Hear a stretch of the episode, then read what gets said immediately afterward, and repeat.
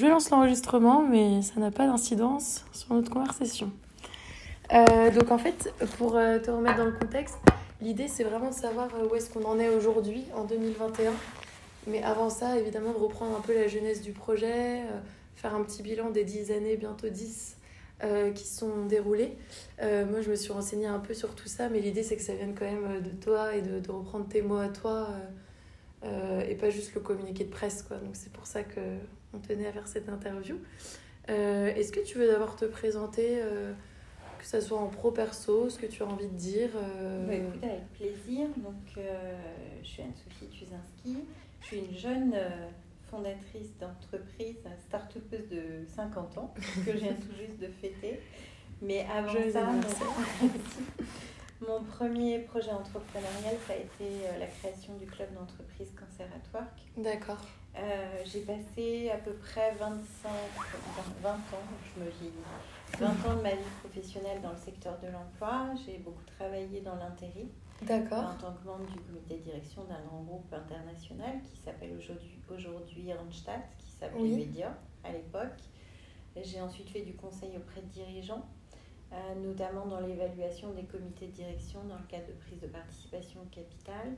Et le 7 mars 2011, j'avais 39 ans et j'ai découvert par hasard que j'avais un cancer du sein. D'accord. Et c'est ce qui, c'est l'alliance en fait entre ces compétences professionnelles et cette expérience de vie, euh, plus le fait que je sois maman de trois mmh. enfants, qui à l'époque, euh, Margot, Nicolas et Charlotte avaient 8, 10 ans, 8 ans et 6 ans, et que j'ai envie d'investir euh, un champ sociétal pour, pour eux et pour tous les enfants.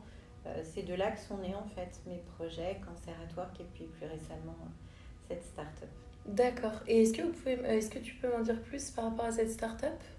Avec plaisir. C'est, euh, c'est une euh, start-up qui propose une plateforme de solutions pour réconcilier maladie et travail.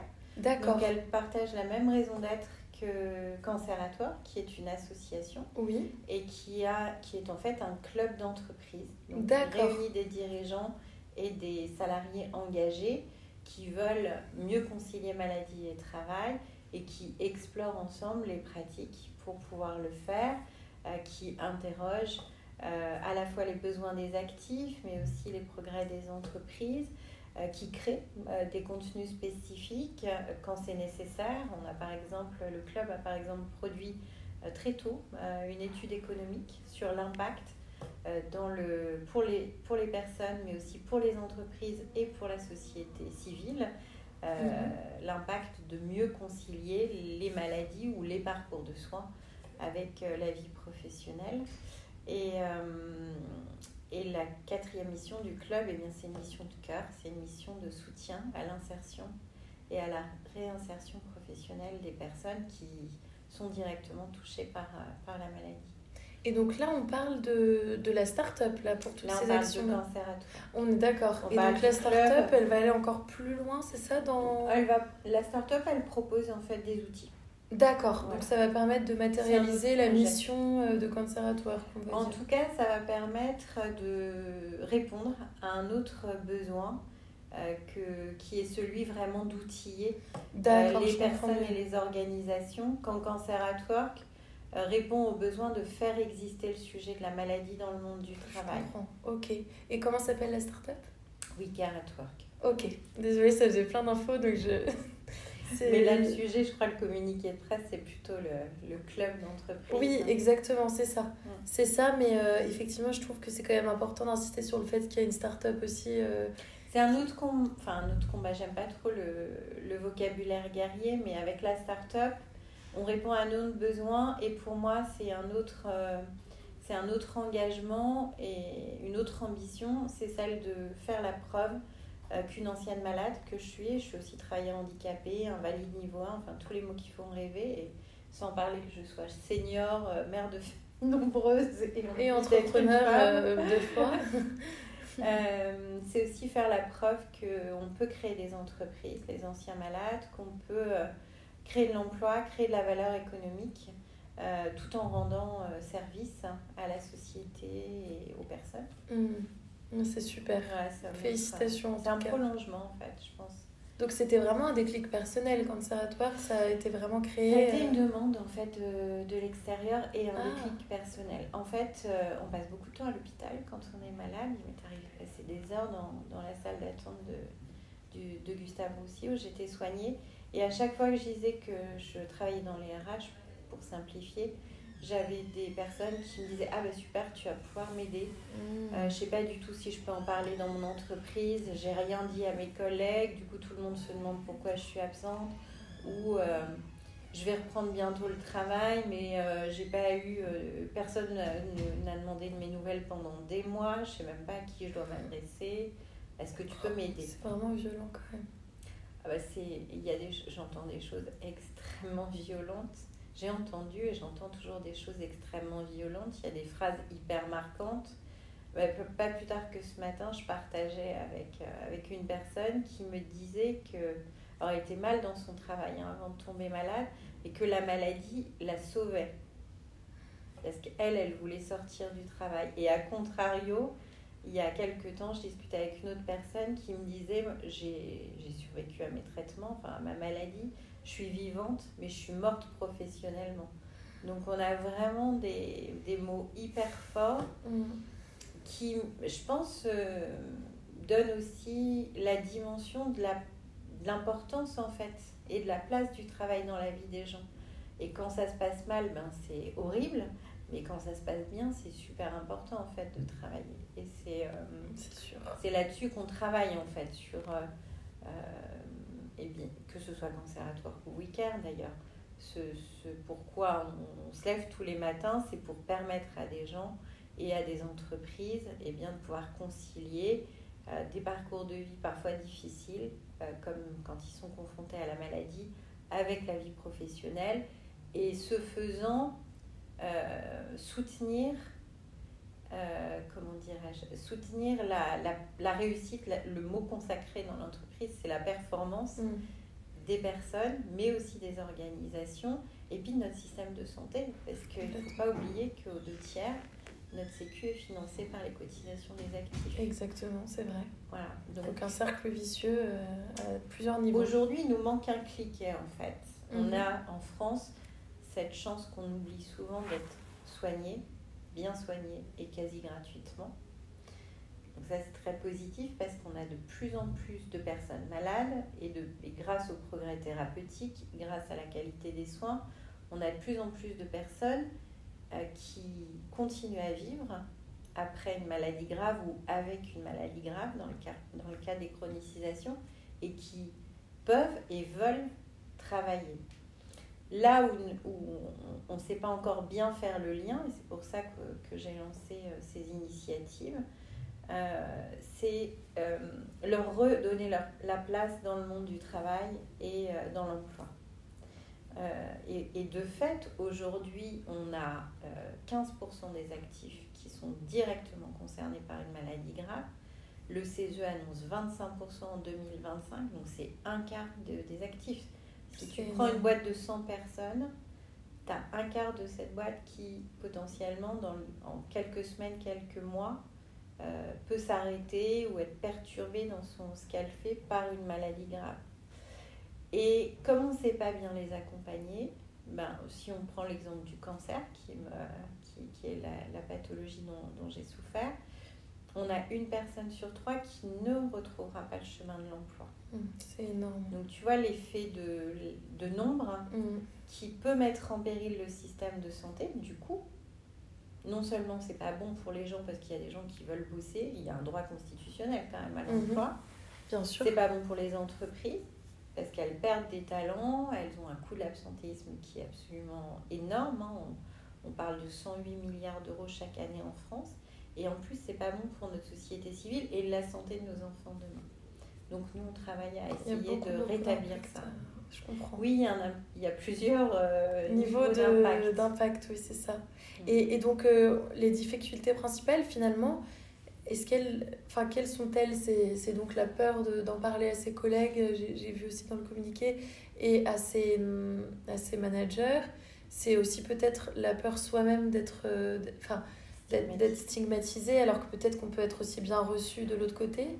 En fait, c'est exactement ça, et c'est ça qui est fou, c'est que c'est pas très, c'est pas si compliqué en soi. Mm. L'important vraiment, c'est de euh, qui est d'abord une prise de conscience du monde du travail sur le fait qu'on va devoir faire avec, le fait qu'une grande partie euh, de, des salariés ou des actifs euh, sont ou vont être confrontés à une maladie, et ensuite d'en parler. Une fois que la parole se libère, c'est le terme consacré, c'est un peu tarte à la crème, mais, oui, mais peu importe. Une fois qu'on engage le dialogue, alors on sait mettre en place des solutions. C'est ça, mais il faut y aller par étapes. Il faut vraiment engager le dialogue. Moi, j'ai été très surprise a posteriori pour revenir à, à la question que tu posais tout à l'heure, pourquoi cet engagement Donc, une sollicitation de la part des patients et quand je suis revenue au travail, une sollicitation aussi des employeurs, des entreprises qui étaient mes clientes. Ah, d'accord. Et pas de solution en face. Et pourquoi ils m'ont interpellée? Parce que à l'époque où j'ai appris que j'étais malade, j'ai eu, je pense, une réaction un peu hors norme, c'est-à-dire que j'ai su très vite, hein, en, moins de 24 heures, que j'avais un cancer. Je, me suis levée un matin, j'ai pris ma douche, j'ai senti une boule un peu douloureuse et un peu grosse dans le sein et euh, qui m'a un peu inquiétée. Du coup, j'ai pris rendez enfin j'ai appelé mon, gynéco qui m'a dit allez faire une radio. J'ai pris rendez-vous pour une radio. Il y a un, un rendez-vous qui s'est libéré dans l'après-midi. Euh, j'ai sauté dessus à côté du bureau et en fait ils m'ont fait une mammo puis une écho et ils m'ont dit bon, on ne pas vous alarmer mais il y a quand même 95% de risque pour que ça soit un cancer. Donc je l'ai su très vite mon mari l'a su très vite et mon boss l'a su une heure après. Parce que j'étais vraiment au travail finalement. Je me oui. suis juste absentée. Et je l'ai dit, en fait, très spontanément euh, à mon boss à l'époque, Jean-Paul. Je lui ai dit écoutez, Jean-Paul, je rentre du centre de radio et, voilà ce qu'on vient de me dire.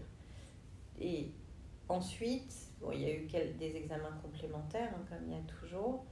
Et quand le diagnostic a été posé et le protocole de soins proposé. Il s'est passé à peu près trois semaines entre ce moment-là et ma première chimiothérapie. Et j'ai passé en fait les ces trois semaines à euh, organiser finalement mon absence. Mmh. Je n'évoque pas la partie personnelle parce qu'il a pris une très très grande place, oui, euh, notamment parce que les enfants étaient très jeunes.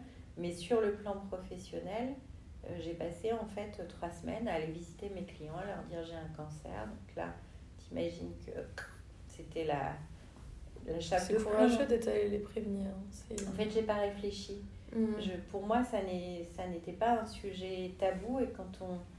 Enfin, j'ai jamais eu d'appréhension. Je pense que ça fait vraiment partie de moi en fait. J'ai jamais eu d'appréhension à partager une difficulté. D'accord. Mais pourtant, j'ai l'impression que c'est le frein principal pour les personnes, c'est de le dire en fait. Et en fait, je m'en suis rendu compte a posteriori. D'accord, ok. Et dans la mesure où moi je l'ai dit, on a tout organisé et tout s'est très bien passé. Euh, c'est aussi ce qui, quand j'ai été sollicitée, où des gens me disaient, mais on n'ose pas en parler, les DRH, Anne-Sophie, mais on a une, une personne de l'équipe qui vient d'annoncer qu'elle a un cancer du sein. On ne sait pas du tout quoi faire, on a peur d'être maladroit. Je me suis dit, en fait, c'est pas si compliqué et en plus, c'est possible d'y arriver puisque mes équipes et moi, on l'a fait. Et j'ai cherché des solutions que j'ai pas trouvées. Et du coup, je me suis dit, bah, s'il n'y a rien, on va en créer, on va créer. C'est génial. Enfin, bah, simple en fait. C'est pas très oui, mais... compliqué. Oui. Et puis en fait, j'ai envie de vous poser une question. Euh, comment la tourner?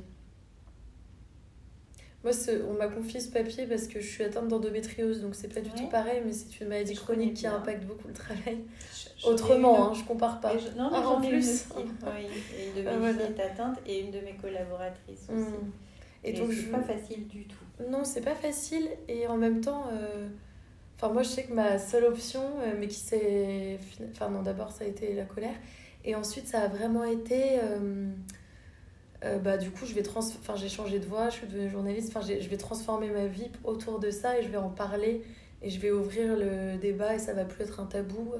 Et je vais. Faut que je, présente... Faut que je te présente Pauline. oui, avec plaisir. bien vous entendre. Puis je travaille en plus pour un, une nouvelle start-up autour de l'endométriose, donc peut-être qu'on pourra. Qui s'appelle Live, qui est toute nouvelle. Ah bah super. Donc avec plaisir, on, pourra, on pourra échanger avec plaisir. C'est important de, de, parler aussi. Et, et, donc j'en parle parce que je sais que personnellement, ça m'a aidé à guérir de, de faire.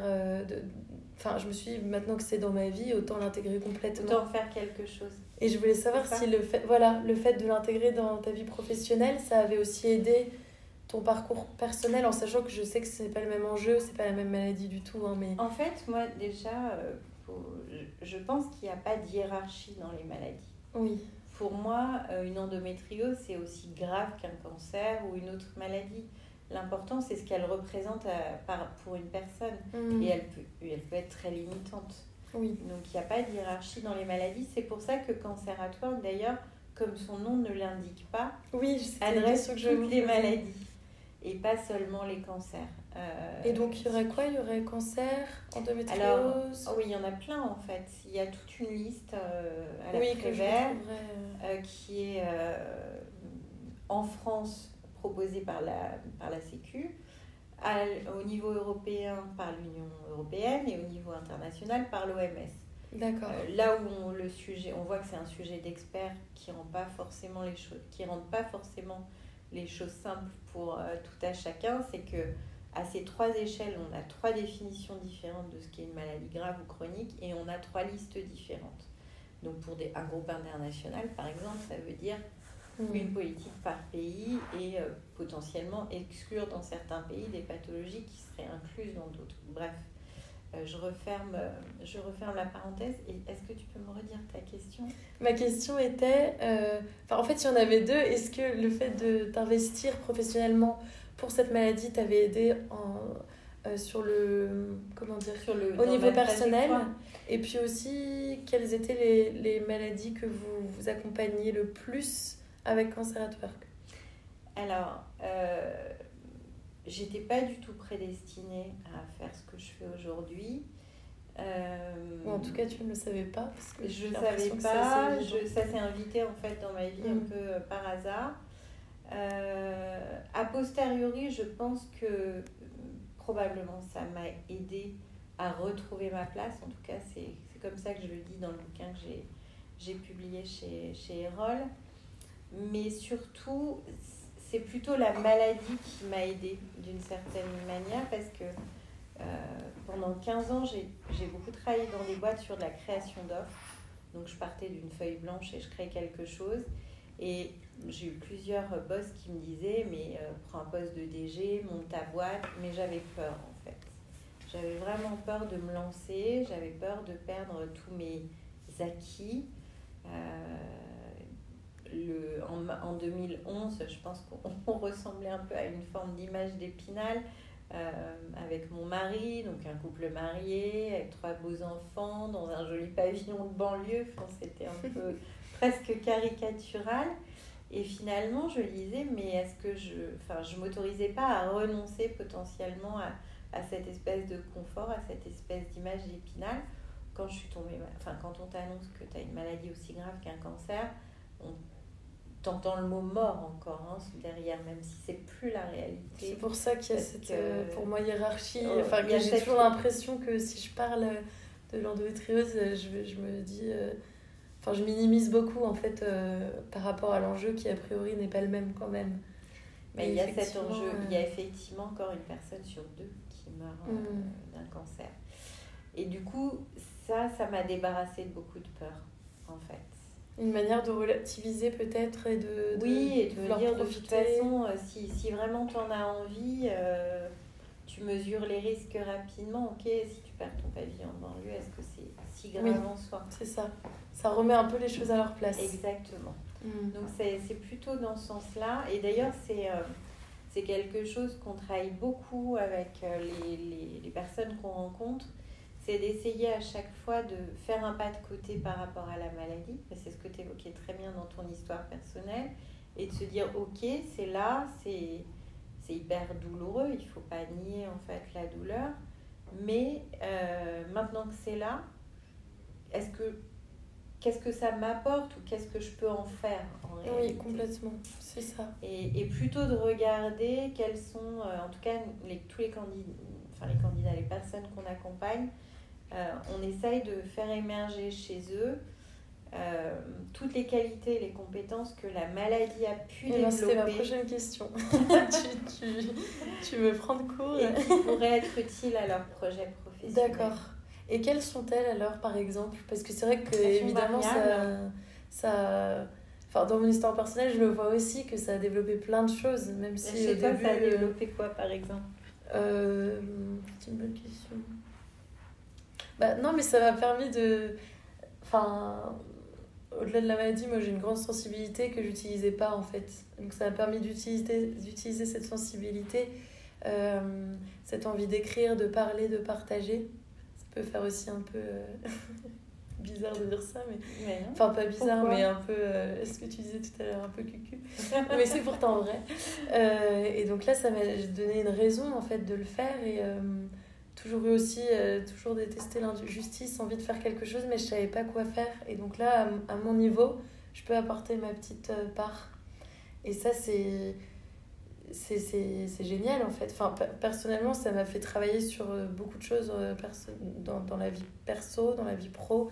Et ça a été un vrai déclic pour, pour choisir ma vie, comme si en fait je connaître les limites de mon, de mon corps, oui, de ma santé c'était nécessaire pour, euh, pour vraiment connaître les limites de ma vie, de me dire, bah voilà, je suis pas éternelle, il y a un moment, il faut y aller, quoi. Je, je choisis désormais euh, ce que je peux faire. Je pense que tu l'as très bien dit, en fait. Ça permet de révéler tout ça, mm. des épisodes un peu compliqués dans la, dans la vie des personnes, pas, pas que de maladie. Oui, et, et tu poses la question on évoque les qualités, les compétences, mais tu poses aussi la question du sens. Pourquoi on se lève chaque matin, en fait ce qui est un peu le principal. ce, qui ce qui devrait être le principal, mais qui n'est pas toujours. Moi, je dis souvent, c'est quand même, pardon du terme, c'est un peu vulgaire, mais c'est quand même idiot, on va le dire comme ça, mm.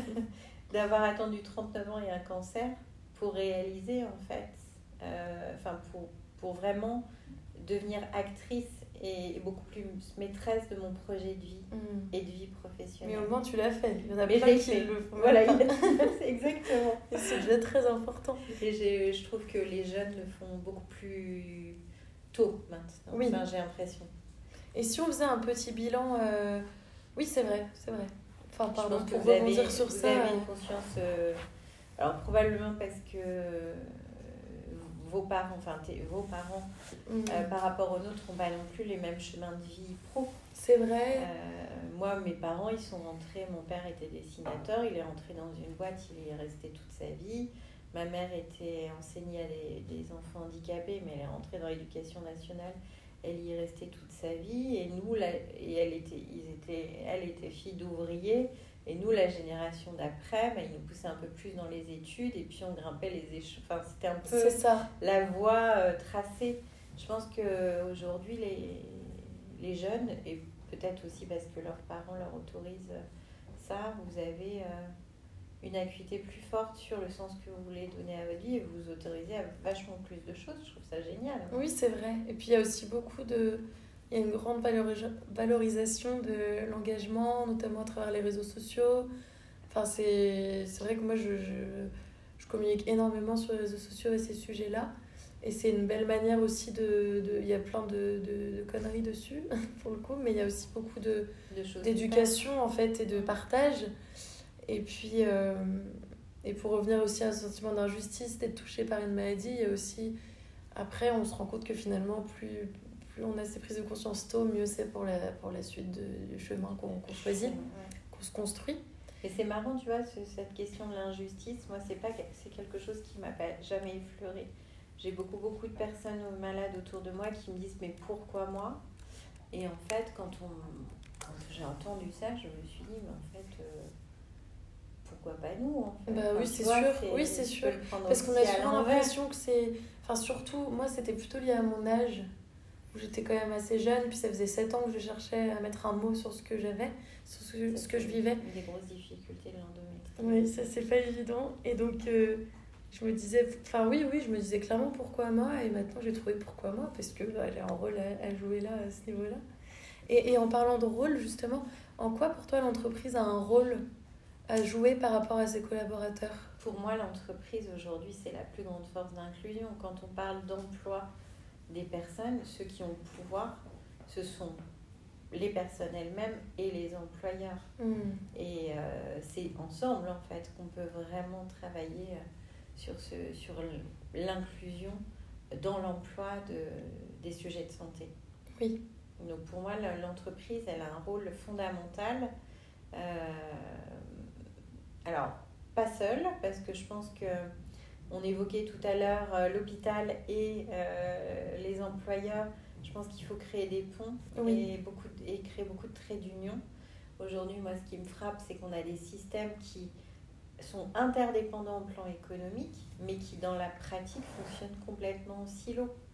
Donc, Comme euh, quoi, par exemple? bah, Les hôpitaux et les Et les employeurs. en employeurs. fait. Ouais.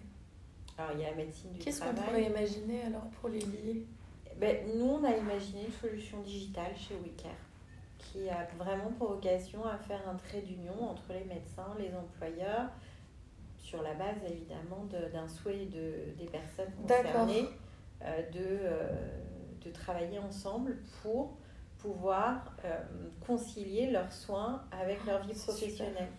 Je prends un exemple. Quand tu es en radiothérapie, prends l'exemple du cancer parce que c'est octobre rose arrive et Oui, c'est la pathologie dont, dont j'ai souffert. Quand tu es en radiothérapie, euh, ce qui a été mon cas, euh, tu as, enfin en tout cas dans le protocole que j'ai suivi, j'ai eu 35 séances de radiothérapie, Oui. 5 jours sur 7, donc du lundi au samedi grosso modo, euh, tous les jours à des horaires différents. Et pourtant c'était une période où j'aurais bien aimé travailler, au moins en partie. Comment tu veux organiser ta journée de travail avec tous les jours un horaire de radiothérapie qui dure une demi-heure, hein, la séance, qui change?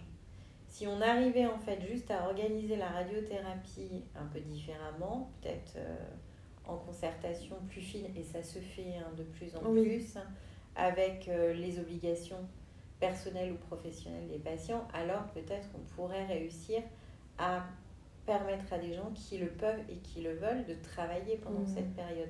Moi, c'était même pas envisageable. Du coup, j'ai été arrêtée euh, pendant toute ma radiothérapie. Alors que tu aurais aimé travailler, pour quelle raison? Pour garder un pied justement dans le monde du Mais travail? J'adore te- ce que je fais. Oui, J'adore pour bosser, en fait.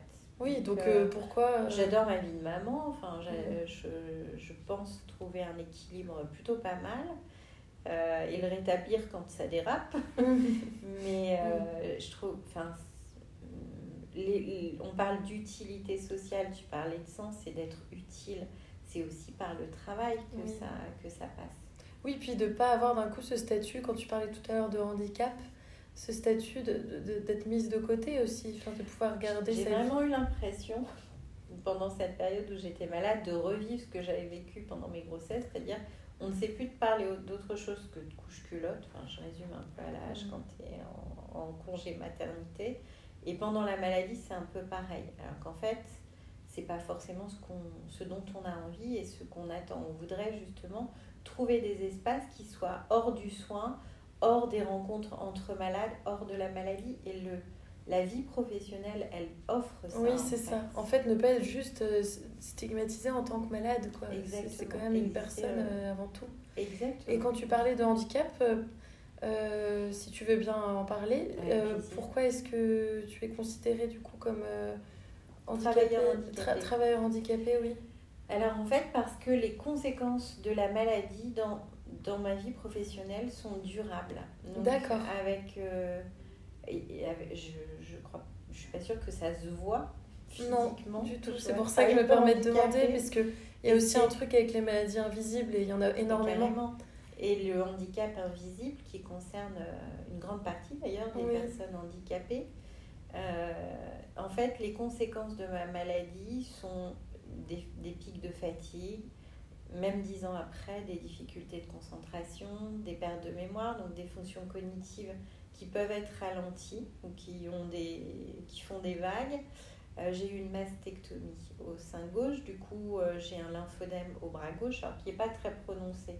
Moi je le sens dans mes vêtements, j'ai le bras gauche qui est, qui est plus large Et du coup, si je, par exemple, si je prends, quand je prends les transports, je fais attention parce que si j'ai un coup dans le bras ou si je porte des charges trop lourdes, tu sais, je peux avoir ces gros bras Ah qui oui. se développent. Donc, je fais hyper attention. Donc, toutes ces conséquences-là, eh bien, elles ouvrent droit à une reconnaissance de qualité de travailleur handicapé qui est euh, hyper in- intéressante et importante, euh, y compris euh, pour moi en tant que chef d'entreprise, qui me permettent en fait d'adapter mes conditions de travail, mes horaires de travail en fonction de, des conséquences des traitements. Puis aussi la reconnaissance, j'imagine. La reconnaissance de, de, de ce que tu traverses. Enfin, je pense que c'est aussi important Ouais, j'en de fais pas. mettre un mot dessus. Tu- le statut travailleur handicapé, c'est un peu comme le, secret médical. Quand tu bosses dans une entreprise, Ok. tu n'es pas obligé de le révéler. Si tu le révèles, alors tu peux prétendre euh, à ces aménagements. Mais tu peux le révéler juste au DRH. Toute l'équipe, tu vois, n'a pas besoin de le savoir. Donc je suis pas sûre que ce soit une forme de reconnaissance. C'est vraiment plutôt pour moi une clé d'adaptation pour que tes conditions de travail durablement soient adaptées à, à ton handicap. D'accord, je comprends. Et euh, justement, 10 ans d'existence en 2022, est-ce que tu peux nous faire un petit bilan de ce qui a été accompli, des grands challenges, des, des grandes réussites euh Moi, je regarde, Si avez vu du toujours changement depuis, ce surtout. qui reste à faire. Et, Ah bah pense Et mais d'ailleurs, j'avais pas de écrit cette question, c'est Thomas qui me l'a suggéré, il me semble. Euh, moi, j'étais déjà en train de dire qu'attendez-vous pour les années à venir? Et en fait, euh, c'est quand même important d'abord de faire un bon bilan de ce qui s'est passé, surtout en 10 ans. Mais déjà, je pense que le, la société a évolué vraiment euh, par rapport aux tabous liés à la maladie. Comme tu es journaliste, tu, tu auras remarqué qu'il y a 10 ans, on ne prononçait pas le mot cancer. Oui. On parlait que de longues et douloureuses maladies, ce qui fait qu'on ne sait pas du tout ce qu'il y avait derrière. Aujourd'hui, on le prononce de plus en plus, enfin, on dit le mot. Ça, c'est déjà une avancée. Et finalement, le monde du travail, c'est le reflet de la société. Donc, on a une parole qui se libère petit à petit sur le sujet.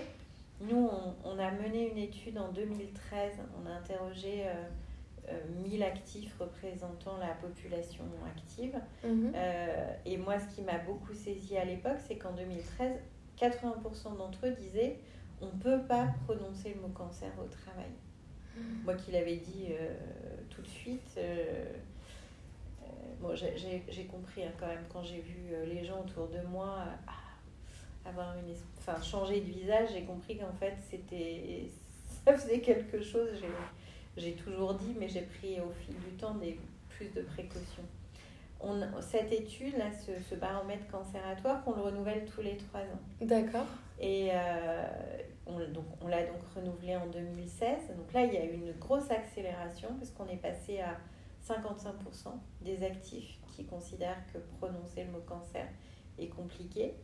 Et puis, euh, trois ans après, en 2019, euh, 51%. Donc là, Ce qui est encore énorme. Hein, bah, ça fait encore une une belle personne évolution. sur. Il y a une belle évolution, mais ça fait quand même une personne sur deux qui qui dira pas en fait si elle, si elle est malade.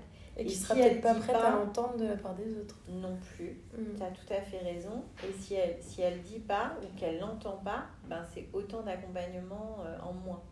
Donc il y a encore du travail, et, mais les choses avancent. Au niveau du club, on a une centaine de- d'entreprises engagées. Euh, alors, au regard des 2,5 millions et demi d'entreprises en France, ça peut paraître euh, petit, mais c'est un début et en plus, on est assez sélectif chez Cancératoire. On veut des entreprises qui s'engagent réellement Oui. et qui travaillent. Pas juste pour faire euh, L'effet l'impression. d'affichage, Oui. on, on- on- on- on pense qu'on desservirait vraiment le sujet Bien si sûr. on, allait là-dedans. C'est aussi la raison pour laquelle, euh, avec les membres, on a créé un label Cancer at Work. Euh, ça fait deux ans ou trois ans maintenant, on doit être à la troisième édition. Donc, il y a une- sur la centaine de membres, il y a une quinzaine d'entreprises qui sont labellisées. Et ce label, il permet deux choses. Il permet de mesurer les progrès réels des, entreprises. Est-ce qu'une fois qu'elles ont signé la charte Cancer at Work, réellement, euh, elles constituent un groupe de travail? Réellement, ce groupe de travail interroge les attentes des salariés? Donc, on a construit des outils de barométrie, enfin, des, petites choses qui leur permettent hein, de se mettre sur les rails et d'avancer. Est-ce que, euh, au regard de ces attentes, ils ont évoqué des solutions? Lesquelles Est-ce qu'elles ont été mises en place Qu'est-ce qu'elles ont donné comment ils vont les, améliorer euh, et les partager, soit entre membres, soit plus largement avec, euh, avec d'autres entreprises. Et ce label, donc, il permet ça et il permet aussi, parce que je suis hyper attachée en tant que femme d'entreprise, comme tous les membres du, conseil d'administration, au passage, Cancératoire qui est, présidé par le patron de Foncia, Philippe Salle, euh, et on est six, six administrateurs, à la création de valeur. Moi, c'est vraiment mon dada. Si on ne crée pas de valeur, qu'elle soit humaine, qu'elle soit sociale, qu'elle soit économique ou, sociétale, en fait, on n'a pas les moyens de faire grand-chose. Euh, après, la question de la redistribution, c'est autre chose. Mais en tout cas, cette notion de création de valeur, elle est hyper importante. Et du coup, le label, il est, on l'a pensé et créé pour qu'il soit compatible avec tous les, toutes les normes françaises, européennes et internationales de RSE.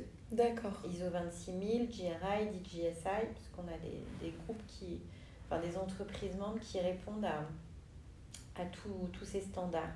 Ce qui veut dire, ça veut dire quoi? Ça veut dire que quand on aura une cinquantaine d'entreprises labellisées et qu'elles auront euh, suivi, en fait, le, ou elles, elles, seront labellisées pendant quelques années, on saura en fait euh, dire combien ça vaut en, en euros D'accord. Dans les, dans les rapports euh, financiers et en partant du rapport extra-financier.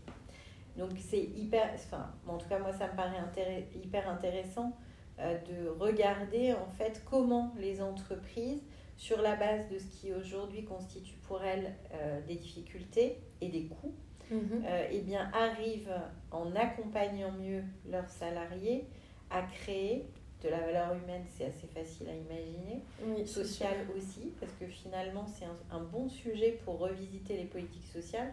On, on a des membres de, de, toute taille, de tous horizons, qui souvent euh, ont le ventral, le dorsal, enfin, ils sont très équipés au niveau social, -hmm. mais qui finalement s'aperçoivent en reprenant le sujet, en reprenant le fil par ce sujet qui n'existe pas dans le monde du travail, on n'est pas malade au travail, qui s'aperçoivent qu'ils ont des trous dans la raquette et donc qui les comblent. Au niveau économique, on a mené une étude avec euh, l'aide de Nicolas Bouzou pour, et qui a fait la preuve qu'économiquement, pour les personnes, les entreprises et la société, euh, c'est positif. Et puis pour la Sécu, ça l'est également. Donc on a, je pense aussi, euh, progressé dans, dans ce, cette vision. Au-delà de libérer la parole, on a commencé à, à twister le, le à, à faire le changer rapport, le regard des gens mmh. sur, sur le, ce sujet de la maladie au travail en disant tout, tout, comme à l'échelle d'une personne c'est compliqué c'est douloureux ça coûte cher ok mais c'est là comment Exactement. ensemble on, on comment fait on peut le différemment et mmh. comment on le transforme donc ça passe d'abord par une acceptation j'imagine ça et passe puis l'étape d'après une reconnaissance du sujet mmh. Euh, qui amène à la signature une acceptation une reconnaissance et puis un, engagement dans l'action et puis, euh, moi, ce qui me, ce qui me ravit aujourd'hui, c'est que j'ai commencé à travailler avec des grandes entreprises qui ont des moyens humains et financiers hein, d'adresser ce type de sujet. Aujourd'hui, on a des membres un peu partout en France, dans plein de secteurs d'activité, euh, de tailles très différentes. Le plus petit, petit entre guillemets, membre en nombre compte 7 salariés. Donc ça veut dire que c'est vraiment accessible à toutes les entreprises. Oui, c'est pas un sujet de niche, quoi. C'est vraiment. Euh... Et la condition, elle est simple, c'est la volonté des dirigeants. Mmh. Si le dirigeant veut s'engager dans cette, euh, euh, sur ce sujet, de mieux concilier maladie et travail, et ses salariés aussi, alors ça fonctionne. Et on a des, bah, des personnes qui, euh, qui me disent c'est génial, je suis hyper contente que mon entreprise euh, s'engage. Ça fait des années que j'aurais aimé qu'on en parle et euh, ça vient maintenant, mmh. c'est super. Euh, on a des gens qui disent bah voilà, je viens d'apprendre que je suis malade, comment on fait? Et on s'organise et ça fonctionne. C'est super. Et donc pour les années à venir, c'était ma, ma, dernière question. et, et, des... Alors je voudrais pas plagier Coluche, mais moi j'adorerais Cancératoire qui n'existe plus parce qu'objectivement, je pensais pas que ce serait un sujet et ça en est un. Euh, la maladie n'a pas de frontières, donc j'espère, comme on a des groupes internationaux et qu'il n'y a pas d'initiative de ce type aujourd'hui ailleurs dans le monde. hein. C'est un peu une exception à la française. Les initiatives en matière d'emploi des personnes malades, elles sont aujourd'hui, euh, même de l'autre côté de l'Atlantique, qui est souvent en avance de phase, portées par des associations de patients ou des, ou des hôpitaux, alors que, euh, encore une fois, je pense que les employeurs ont un rôle crucial à jouer. J'espère qu'il y a plein d'autres euh, conservatoires ou initiatives du même type qui vont naître euh, Mm. partout dans le monde. En tout cas, nous, on est hyper ouverts pour, pour partager ce qu'on a fait et, et ouvrir le dialogue à l'international. Et donc Octobre Rose, c'est une manière justement de, de, de communiquer de nouveau sur, euh, sur tout ce que, ce que vous faites, tout ce que vous avez accompli jusqu'à maintenant. En fait, on communique toute l'année. Il Oui. y a toujours une occasion. Enfin, d'abord, c'est toute l'année, la Oui, maladie. c'est hein, sûr, ça ne ouais. se cantonne pas à Octobre Rose. Bien Octobre sûr. Rose, c'est un, c'est un temps de communication un peu particulier parce que euh, tu me posais la question des maladies euh, qu'on rencontrait le plus souvent. Les maladies les plus représentées en nombre chez les actifs sont les cancers, les diabètes, les maladies cardiovasculaires et les maladies mentales. Euh, donc il se trouve que les cancers arrivent en tête et Mm. que dans les cancers, parce qu'il y a plein de cancers, il y en a deux euh, en nombre qui sont les plus représentés, c'est le sein chez la femme et la prostate chez l'homme. Et le sein chez la femme, il intervient en âge d'être actif. Donc on a une surreprésentation des cancers du sein dans la population active parmi toutes les maladies. Donc. Octobre Rose, qui est quand même le mois dédié à, oui. à- à ces cancers, euh, bah, c'est une occasion de, de, de prendre la parole sur le sujet. Mais il y en a plein d'autres. Il y a. November, il y a la semaine pour l'emploi des Mhm. personnes handicapées. Il y a peut-être, il y a peut-être, il y a même sûrement une journée de l'endométriose Oui, en mars. En Mais mars. c'est vrai que quand tu as mentionné les quatre maladies les plus importantes, enfin les plus répandues, j'ai envie de dire, bah en fait on, on mentionne pas l'endométriose, mais clairement c'est au moins une femme sur dix et c'est sûrement beaucoup plus étant donné du délai de, de de diagnostic. Et donc, euh, moi dès que j'en parle, j'ai ce genre de réaction à ma fille, ma collègue, mon, mon amie. Enfin, en fait autour de nous on en a un paquet qu'ils savent même pas en fait pour la plupart. Et donc, euh, moi, enfin, peut-être qu'un jour on pourra même collaborer sur ce sujet. Avec ou plaisir. Même euh, avec Liv euh, aussi, je pense qu'on restera en contact on- parce qu'il y a des choses à faire. Avec grand plaisir. Et euh, on, on pourra se prendre un petit café avec Pauline, qui, Oui, est- avec qui fait partie de l'équipe et qui, elle, est très concernée. Je le dis parce que c'est public. euh, qui est une jeune maman d'ailleurs concernée. Ah, super, Ouais. bonne nouvelle.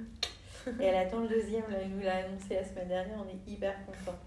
Félicitations. Euh, et, hum, et qui est concerné par le sujet. Et C'est un des sujets qu'on euh, qu'on explore aussi avec Pauline dans le monde du travail. Tu as raison.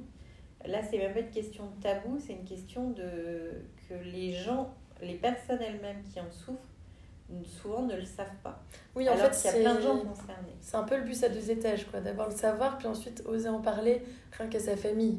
Euh, son père, bah voilà ce que je traverse. euh, Enfin, dans la vie intime, etc. Alors au travail, c'est encore euh, une étape euh, très importante aussi.